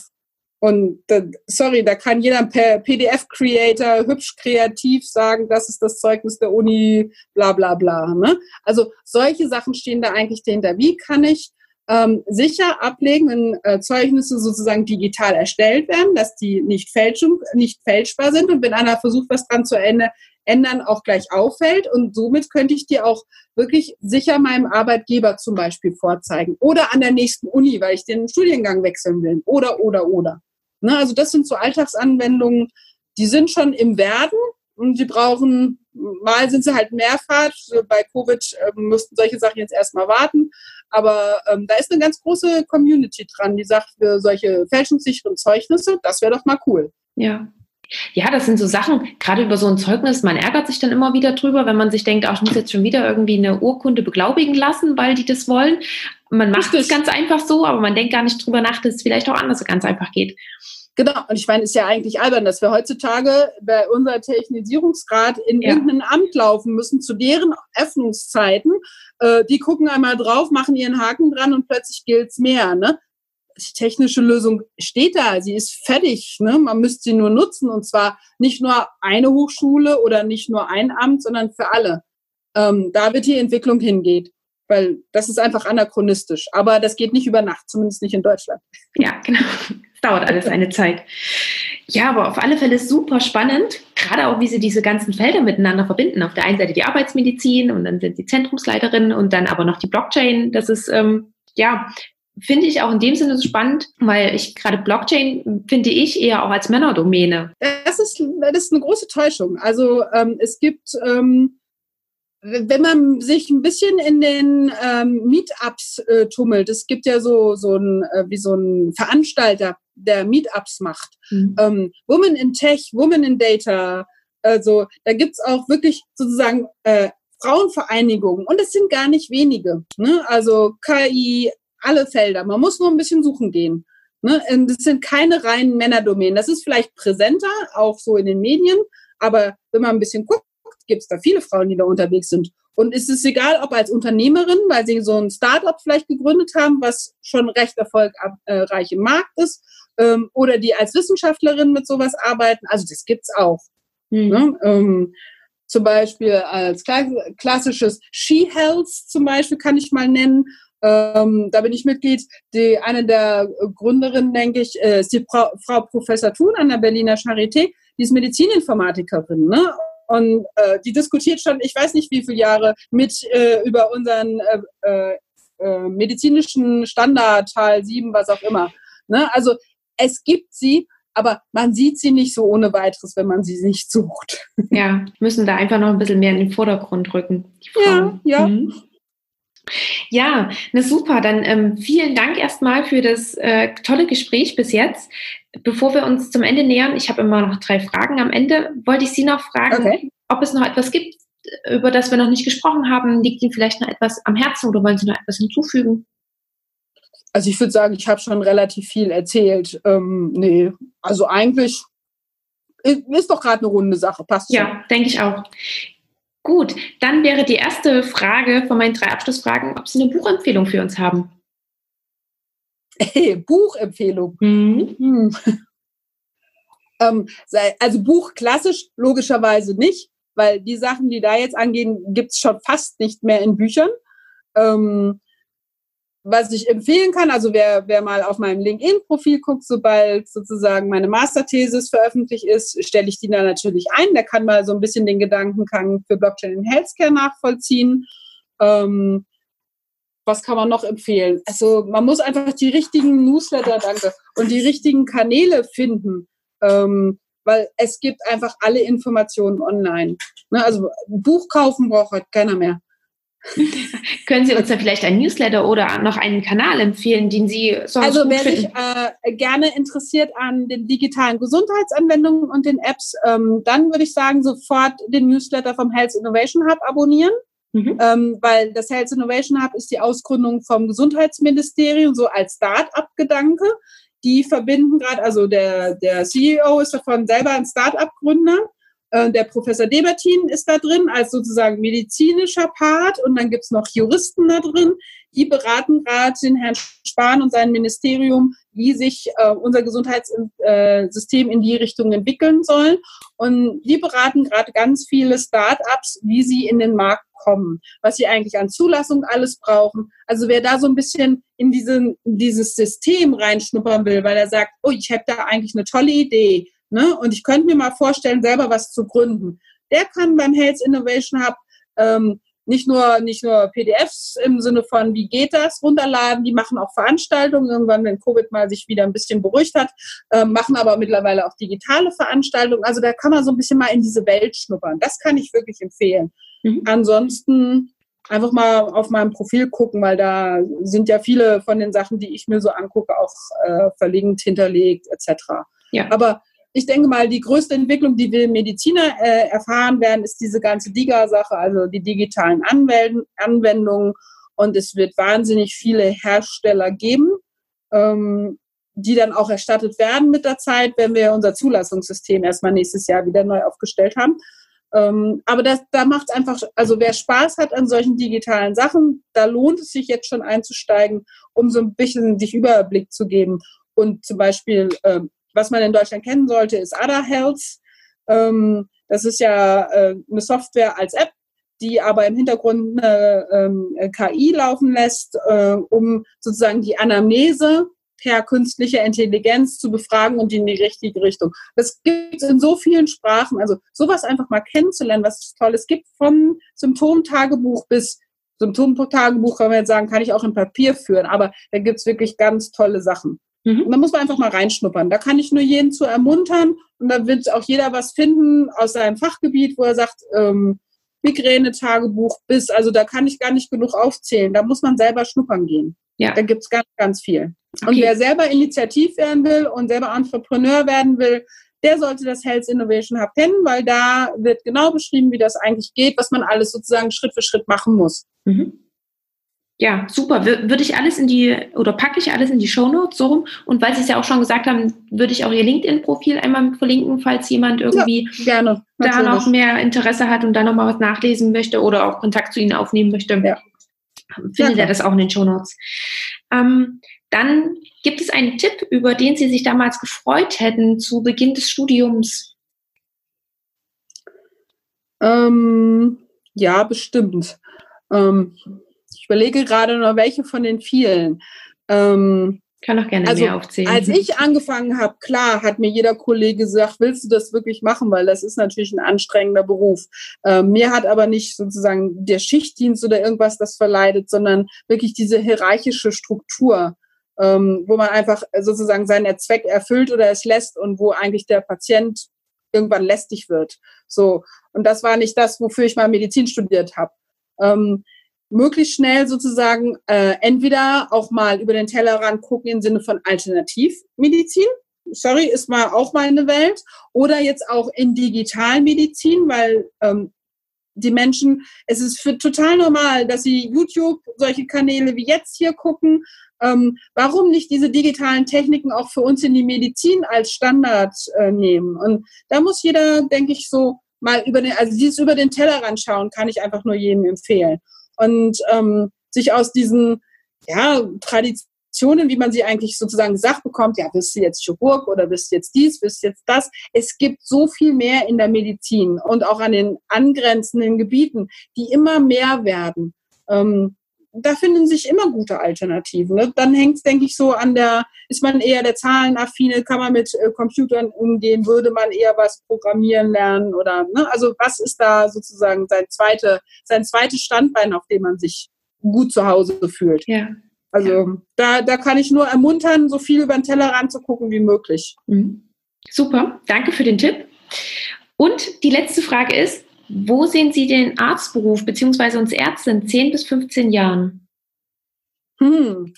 Äh, diese Diskussion gerade in der Arbeitsmedizin ist sehr heiß, ähm, weil ähm, viele voraussagen, dass wir äh, nur noch wenige Untersuchungen machen werden, sondern nur Berater sein werden. Das sehe ich persönlich noch nicht ganz so. Es wird aus meiner Warte immer eine Mischung sein, weil spätestens, also Vorsorgen hat ja immer den Ziel, dass ich den Menschen berate, wie er möglichst gesund arbeitet, worauf er achten soll. Ich glaube, dieser Aspekt ähm, wird nicht weggehen, aber den kann man natürlich beratend erfüllen. Dazu muss ich jetzt nicht das Herz abhören oder irgendwas. Ne? Aber ähm, den könnte ich beratend tun. Ähm, spätestens, wenn ich Tauglichkeiten für Lokführer, für äh, äh, Piloten etc. durchführen muss, ne, dann wird diese Untersucherei nicht weggehen. Also ich glaube, wenn ich in der Arbeitsmedizin denke, es wird immer eine gute Mischung bleiben. Und die gute Bemischung bedeutet, ich gucke mir Arbeitsplätze an, ich berate die Menschen, ich berate Chefs, Arbeitgeber, Führungskräfte und ich berate den eigentlichen Mitarbeiter. Ähm, ich glaube, nur, aber nur Berater sein, also im Sinne von, wir legen keine Hand mehr an, ähm, das wird weniger mit der Zeit, ja, aber es wird nie weggehen. Und das finde ich eigentlich auch sehr beruhigend, weil ähm, durchaus nochmal auch ähm, körperlich sich vergewissern, dass den Menschen das alles noch passt und dass das funktioniert, ist auch wichtig. Mhm. Und in der Gesamtmedizin würde ich sagen, ähm, der, der jetzt sich niederlässt, muss sich mit den digitalen Anwendungen beschäftigen. Also ich denke, woran viele Kollegen, die wirklich eine super Medizin machen, im Moment scheitern, ist diese ganze TI-Infrastruktur. Also ähm, ich meine, das sind keine ITler geworden, sondern haben Medizin studiert und deren Praxissoftware muss einfach nur funktionieren.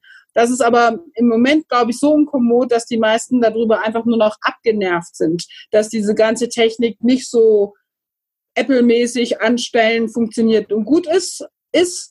Und ähm, da, glaube ich, einen guten Weg zu finden. Also egal, ob ich jetzt mich selber niederlassen will, wenn ja, dann brauche ich ein gutes System für meine Praxis. Ähm, wenn ich das nicht tue, dann muss ich aber in diesen digitalen Anwendungen rund in der Medizin, was da alles kommt, da muss ich up to date sein, weil das ist, das wird nicht wieder weggehen. Wie stehen Sie denn dazu, weil es ja auch gerade ganz oft und heiß in der Diskussion ist, dass zum Beispiel Radiologen in zehn Jahren ihren keinen Beruf mehr haben, weil das alles ersetzt ist durch künstliche Intelligenz? Also das sehe ich. Ähm, es wird einen bestimmten Level geben, wo ähm, die künstliche Intelligenz vorsortiert. Ne? Also die irgendwann lernt, was sind, ach, keine Ahnung, am Röntgen-Thorax Normalbefunde. Das wird funktionieren, die Systeme gibt schon. Ähm, nur ähm, es muss ja auch die geben, die nochmal diese künstliche Intelligenz kontrolliert und Sachen, die sie nicht einordnen kann, superweist. Ne? Das sind ja eigentlich, Masch also eigentlich ist es Machine Learning ähm, und das sind äh, äh, Supervised Learnings. Also es braucht immer den Experten, der diese Systeme auch supervised und den sozusagen wieder den Schritt weiterhilft zu lernen. Das wird unsere Radiologen nicht überflüssig machen. Es wird es nur schwieriger machen, sozusagen die Radiologie von der Pike auf zu lernen. Weil wenn ich mich an der Zeit in der Radiologie erinnere, man musste x Bilder angucken, um erstmal zu lernen, was ist eigentlich ein Normalbefund, ja. wo können die Pi mal Daumen, könnte das noch normal sein, ist das schon was, ist es nix, ne? Ähm, das bis zu einem gewissen Level macht vielleicht irgendwann die Maschine, aber den Level danach, den, den, ne, den muss der Experte tun. Und das dann zu lernen wird vielleicht schwieriger sein, weil man sozusagen diesen Normalschritt über, überstreitet, über, überspringt. Ähm, aber da wird es auch eine Methode geben. Ähm, und diese ganze interventionelle Radiologie, die braucht es ja sowieso. Ne? Also ich sehe, ich, ich mache mir da nicht so viele Sorgen. Mag sein, weil ich eher technikaffin bin, mag alles sein. Aber ich denke mal, wir müssen die Felder identifizieren, wo uns eine Technik hilft, wo wir aber das Heft nicht aus der Hand geben, also im Sinne von supervised, immer das so halten, ähm, aber trotzdem unsere Abläufe schneller macht. Ne? Weil ich denke mal, ähm, nächtelang sich vor irgendwelche Röntgentorazes zu stellen in der Notaufnahme und zu denken, ach, wäre doch nur der Radiologe da, der wüsste jetzt bestimmt, wie die Diagnose ist, so ungefähr. Nee, ich denke, das sollte rum sein. Ähm, aber die Felder, also was man sieht und was ganz klar ist, die Felder werden sich verändern, aber sie werden nicht überflüssig. Hm. Also wir müssen einfach als Mediziner bereit sein, sozusagen diesen, dieser Technik ein Stück Raum zu gewinnen und dann uns aber einen neuen Raum zu schaffen, weil dadurch werden sich ganz andere Möglichkeiten ergeben. Und, und diese Offenheit, dieser Tellerrandblick, der sollte da sein. Dann kann man in der neuen Art von Medizin, weil selbst wenn wir irgendwann mal sozusagen Roboter, die kleinen hübschen weißen Kerlchen, die man auf jeder äh, IT-Showmesse sieht, ne, die werden vielleicht irgendwas von A nach B karren. Aber ich kann mir nicht vorstellen, dass die, die Medizin wirklich ohne Menschen auskommt. Ich, mein Idealbild wäre, ähm, die Technik unterstützt uns äh, in unserer Arbeit und wir haben Zeit für den Menschen. Das, was wir eigentlich in der Klinik die meisten, glaube ich, vermissen. Ja. Dass wir in Administration und äh, ne, eigentlich untergehen und dafür den Patienten keine, keine Zeit mehr hat. Das wäre für mich das Idealbild. Technik äh, nimmt uns vieles ab, damit wir zum eigentlichen Berufsfeld, nämlich um den Menschen wirklich zu kümmern, auch mal menschlich zurückkehren können. Mhm. Das wäre meine Hoffnung. Ja, vielen Dank dafür, vielen Dank für die Einblicke und ich finde, das ist ein super Schlusswort und, und möchte mich damit ganz, ganz herzlich bei Ihnen bedanken dafür, dass Sie ja so offen waren, ähm, von Ihrem Weg erzählt haben, was sehr, sehr spannend war und ganz anders, als ich es bis jetzt hier im Podcast hatte und von daher ganz lieben Dank dafür und vor allen Dingen auch danke für Ihre Zeit. Ja, gerne. Und ich hoffe, es inspiriert auch andere, ähm, die Medizin über den Tellerrand zu blicken und neue Felder für sich zu eruieren, weil ich denke, das ist auch was Schönes. Das war das Gespräch mit Frau Dr. Martina Bittroff. Ich hoffe sehr, dass dir diese Folge gefallen hat und dass du für dich auch einiges mitnehmen konntest, dass du vielleicht jetzt auch, ja, doch mit einem etwas anderen Blick auch auf die Arbeitsmedizin schaust, beziehungsweise auch mh, hm, die Blockchain-Technologie etwas anders bewertest. Du findest alle weiteren Links, beziehungsweise all das, was wir angesprochen haben, also auch den Link zu Frau Bittroff, als auch zur DBU und ja, wirklich alles Mögliche, was wir angesprochen haben. Ich hoffe, ich habe nichts vergessen. Das habe ich dir alles in die Shownotes reingepackt. Falls irgendwas sein sollte, was ich doch vergessen habe, dann melde dich gerne bei mir.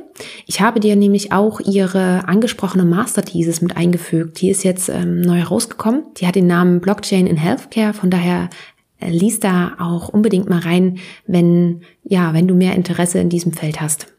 Falls du es noch nicht getan hast, dann abonniere auch den Podcast. Am besten machst du das gleich, wenn die Folge zu, zu Ende ist. Dadurch verpasst du ganz einfach auch keine Folge mehr, bist immer auf den neuesten Stand. Und ich freue mich natürlich auch, wenn du einmal beim Abonnieren bist und wenn du dann mir auch noch eine Bewertung da lässt und mir so auch ganz einfach hilfst, dass auch noch andere den Podcast mitfinden. Falls du sonst noch Fragen, Anregungen oder Wünsche hast oder mir auch gerne Feedback zu dieser Folge geben möchtest, dann mach das sehr, sehr gerne. Du erreichst mich entweder per E-Mail unter sayhello at medpower-podcast.com. Ansonsten findest du mich natürlich auch auf Instagram, beziehungsweise findest du den Podcast auf Instagram oder Facebook. Da ganz einfach unter medpower-podcast. Also schreib mir das sehr, sehr gerne. Und genau, sag mir doch ganz einfach, wie dir die Folge gefallen hat und was du für dich mitgenommen hast. Ja, und dann ähm, danke ich dir für deine Zeit. Es war schön, dass du wieder mit dabei warst. Es gibt die nächste Folge schon nächste Woche.